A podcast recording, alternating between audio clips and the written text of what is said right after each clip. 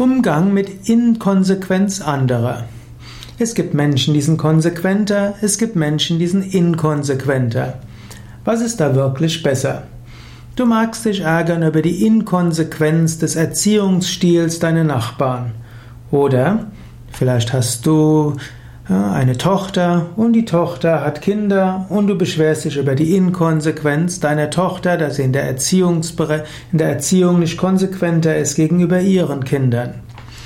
Ein wichtiger Tipp an Großeltern.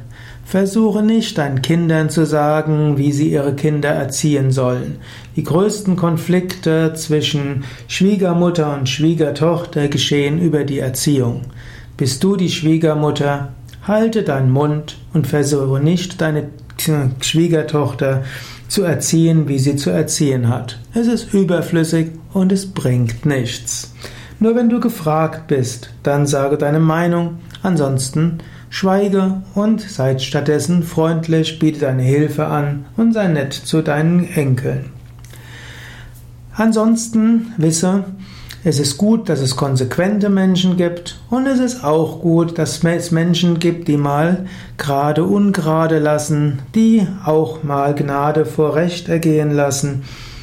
Eine menschliche Gesellschaft muss nicht auf 100% Konsequenz aufgebaut sein.